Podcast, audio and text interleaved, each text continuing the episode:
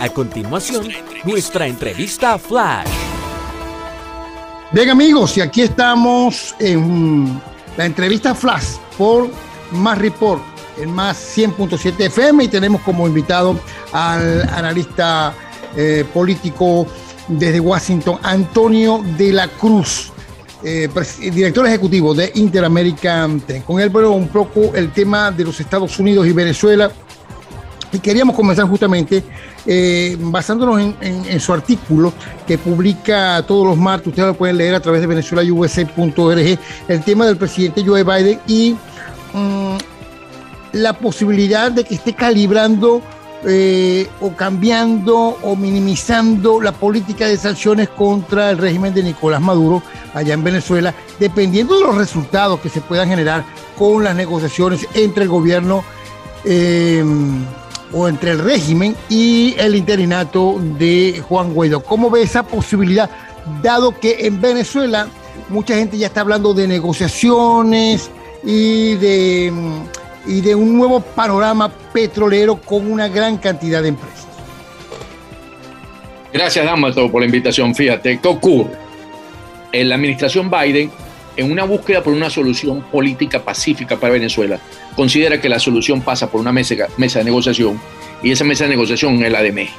En ese sentido, han apostado en la gran mayoría de hacer todos sus esfuerzos. Y una conversación que tuvo con el presidente interino Juan Guaidó cuando viajaba desde Washington a la Cumbre de las Américas en California, conversó de que las sanciones iban a ser calibradas de acuerdo a el avance de esa solución donde el camino hacia una restauración pacífica de las instituciones democráticas, elecciones libres, justas y respeto a los derechos humanos y las libertades fundamentales de los venezolanos.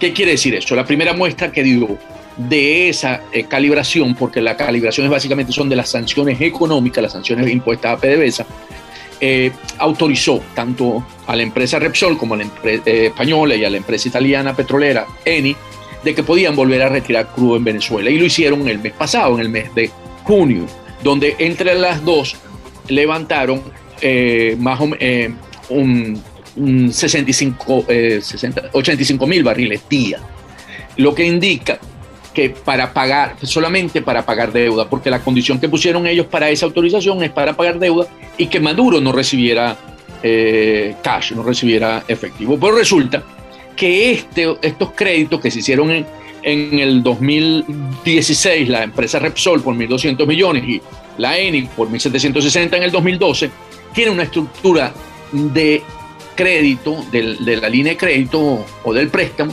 donde contemplaba un precios del barril de petróleo para ese momento. Hoy en día el precio del barril de petróleo, según la OPEP, está el MERE en 86 dólares el barril, lo que indica que hay una diferencia entre ambos precios y por lo tanto cuando pagan el crédito, hay un remanente que queda, que ese remanente le corresponde a PDVSA. Recordemos que tanto ENI como Repsol son socias corporativas de PDVSA en, las empresas mixtas.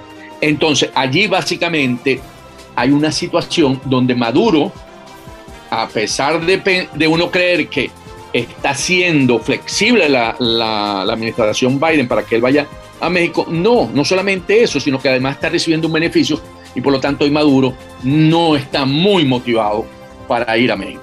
Ahora, Fera, mira, em, Antonio, estamos hablando con Antonio de la Cruz, director ejecutivo de Interamerican Trend de Washington. A pesar de todo esto, que estás hablando del tema político, a nivel, digamos, de, del nuevo panorama financiero, bueno, ya se están preparando las empresas, inclusive norteamericanas, para un posible levantamiento de eh, algunas de esas sanciones, las sanciones económicas, no las personales, ¿no? Eh, las sanciones internacionales, particularmente aquí en los Estados Unidos, ¿no? Correcto. Es totalmente cierto, Chevron tiene, está como caimán en boque caño porque quieren que le den la licencia, porque en el caso de Chevron necesita la licencia para poder ir a Venezuela, a ellos lo autorizaron a conversar con el ministro de Petróleo, eh, eh, ¿cómo se llama? Y con el régimen de Maduro, pero no aumentar la producción y hacer inversiones para aumentarla.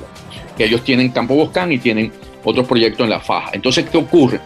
Chevron, que está insistiendo porque también quiere hacer, levantar crudo en Venezuela y traerlo y venderlo aquí en las costas del Golfo, a las refinerías del Golfo, y ahí básicamente no solamente el crudo Boscan que lo utilizan para asfalto, sino que ellos se convertirían en, en algo así como unos exportadores del crudo venezolano desde el Merey en toda su gama, porque ellos lo que están buscando es poder sustituir, bueno, no sustituir porque ya no está, lo que hizo Repsol en el 2020, eh, perdón, eh, la rusa eh, en el 2020, de que exportó el 80% del crudo venezolano. Entonces ellos lo que quieren es tomar de esos 500 mil barriles que hoy exporta Venezuela, de los cuales se están yendo ahorita para Cuba alrededor de unos 50 mil barriles, más o menos promedio, y, les, y si les entregaron 80 mil a Repsol y a Eni son 130 mil,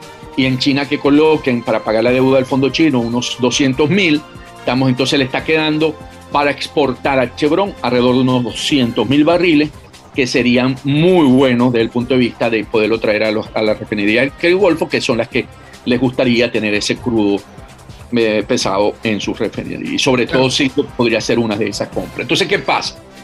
Que hay mucho eh, empresa que hoy está pensando en esa solución para poder ir a Venezuela y poder entrar nuevamente en el negocio petrolero y poder satisfacer esas necesidades que hoy existen en el mercado interno de los Estados Unidos. Bueno, mira, Antonio, Maduro está buscando dinero por todas partes, no solamente eh, en cuanto al tema de petróleo, sino también del oro, pero algunos negocios no le salen bien. Fíjate que el Tribunal Supremo del Reino Unido le aceptó este jueves un duro golpe al régimen de Nicolás Maduro al negarle el acceso a más de mil millones de dólares en lingotes de oro venezolanos que están depositados en el Banco de Inglaterra en una batalla legal iniciada hace dos años. Bueno, el dictamen del alto tribunal británico se basó en que el Reino Unido solo reconoce como auténtico al presidente de Venezuela, líder de la oposición del interinato, Juan Guaidó, en lugar de Maduro, quien exigía la devolución del oro depositado en las arcas británicas desde hace más de 50 años para resolver, dicen ellos, el problema de la insolvencia monetaria. Ahora, Maduro y la vicepresidenta Delcy Rodríguez están alegando que le robaron el oro, que se lo robaron en sus propias narices. ¿Qué crees tú que va a pasar allí? No, es una decisión que lo está la está tomando eh, la Corte Suprema del Reino Unido, donde ellos ya después de casi dos años lleva ese juicio, donde al evaluar todas las pruebas, ellos reconocen, ellos determinan que para el reino de la majestad de su majestad eh, Isabel II, el, el, gobierno legítimo de Venezuela es el gobierno interino de Juan Guaidó. Por lo tanto, los que tienen acceso, disponibilidad a esos fondos es el gobierno interino. Esto genera toda una revisión nuevamente interna dentro de Venezuela, cuando hay una, hay una búsqueda por querer acabar con el interinato. Esto le vuelve a dar una bombona de oxígeno porque eh, son eso. Y lo que le molesta más al régimen de Maduro es que tiene que pagar 490 millones a los abogados del gobierno interino por el juicio, porque en la, en una fase, en la primera fase del año pasado le tocó al interinato pagarle al abogado defensor los honorarios. Le pagaron alrededor de unos 300 millones de dólares que salieron de la cuenta del BCB eh, reconocido por el interinato. Ahora le toca a Maduro pagar el juicio de los 490. Entonces aquí básicamente no es solamente el que no tengan acceso a los 1.600 millones que representan esas toneladas de oro en, en Londres, sino que también eh, tienen que pagar, tienen que sacar. En una economía donde, como tú lo acabas de señalar, no hay fondos suficientes por ingresos, 490 eh, millones de dólares. Ahora, como estamos hablando de dinero eh, y para un régimen que no lo necesita para sostenerse, bueno, Petro toma el poder ahora mismo en agosto, el 7 de agosto, y aunque no quiere retratarse con Maduro, pues todo parece indicar que la empresa Monómeros se la van a quitar al interinato y se la van a entregar a Maduro. También está el tema, nos quedan tres minutos, pero yo creo que sí lo podemos hacer, Antonio, con el tema de eh, la joya de la corona, que es Circo, ¿no? Obviamente que va a pasar ahí con Circo, porque algunos han indicado que de alguna u otra manera, si comienzan a hacer algunos de estos negocios petroleros, pues podrían tener aquí en Estados Unidos un encargado de negocios. ¿Cómo queda, por ejemplo, el embajador Vecchio en este caso? Mientras exista el interinato y sea reconocido, el, embajador Vecchio será siendo el embajador del gobierno interino y es el que reconoce, es la figura legítima. Porque en el caso de, en este momento de Maduro, es el adulterio, es el adúltero. En el caso de Monómero, posiblemente Petro no le entregue eso a Maduro, porque como eh, la, ahí eh, la Procuraduría intervino esa empresa, recordemos, eh, puede ser que una jugada de no mostrar, porque eso es muy importante para los agricultores de Colombia, y sabemos que una vez que se le entregue también a Maduro puede tener algunas limitaciones. Yo creo que ahí Petro a lo mejor se puede hacer el tonto y dejar eso que vaya fluyendo y ver cómo manejarlo. Pero yo no, no lo estoy viendo tan inminente en este momento, Damaso. Y con respecto a Cirgo. No hay discusión. Eh, puede ser que sí, pero yo no lo veo tan inminente porque es una, una empresa estratégica para Colombia, desde el punto de vista de los eh, Cirgo, Cirgo, para Venezuela. Eh, en monómero. Y Cirgo, eh, yo creo que no. Yo creo que Cirgo va a seguir siendo porque además sobre Cirgo pesan unas demandas que una vez tú pierdas en el interinato, eh, los Estados Unidos no lo reconocerá y ahí el juez de Delaware va a ejecutar y perderemos Cirgo eh, ante las demandas que tiene la República por los malos negocios que hizo precisamente el régimen de Chávez y de Maduro. Perderíamos, perderíamos, en caso tal, ¿no? Perderíamos. Todavía no lo hemos perdido. Dije, perderíamos Cirgo por las demandas. Sí, claro, claro.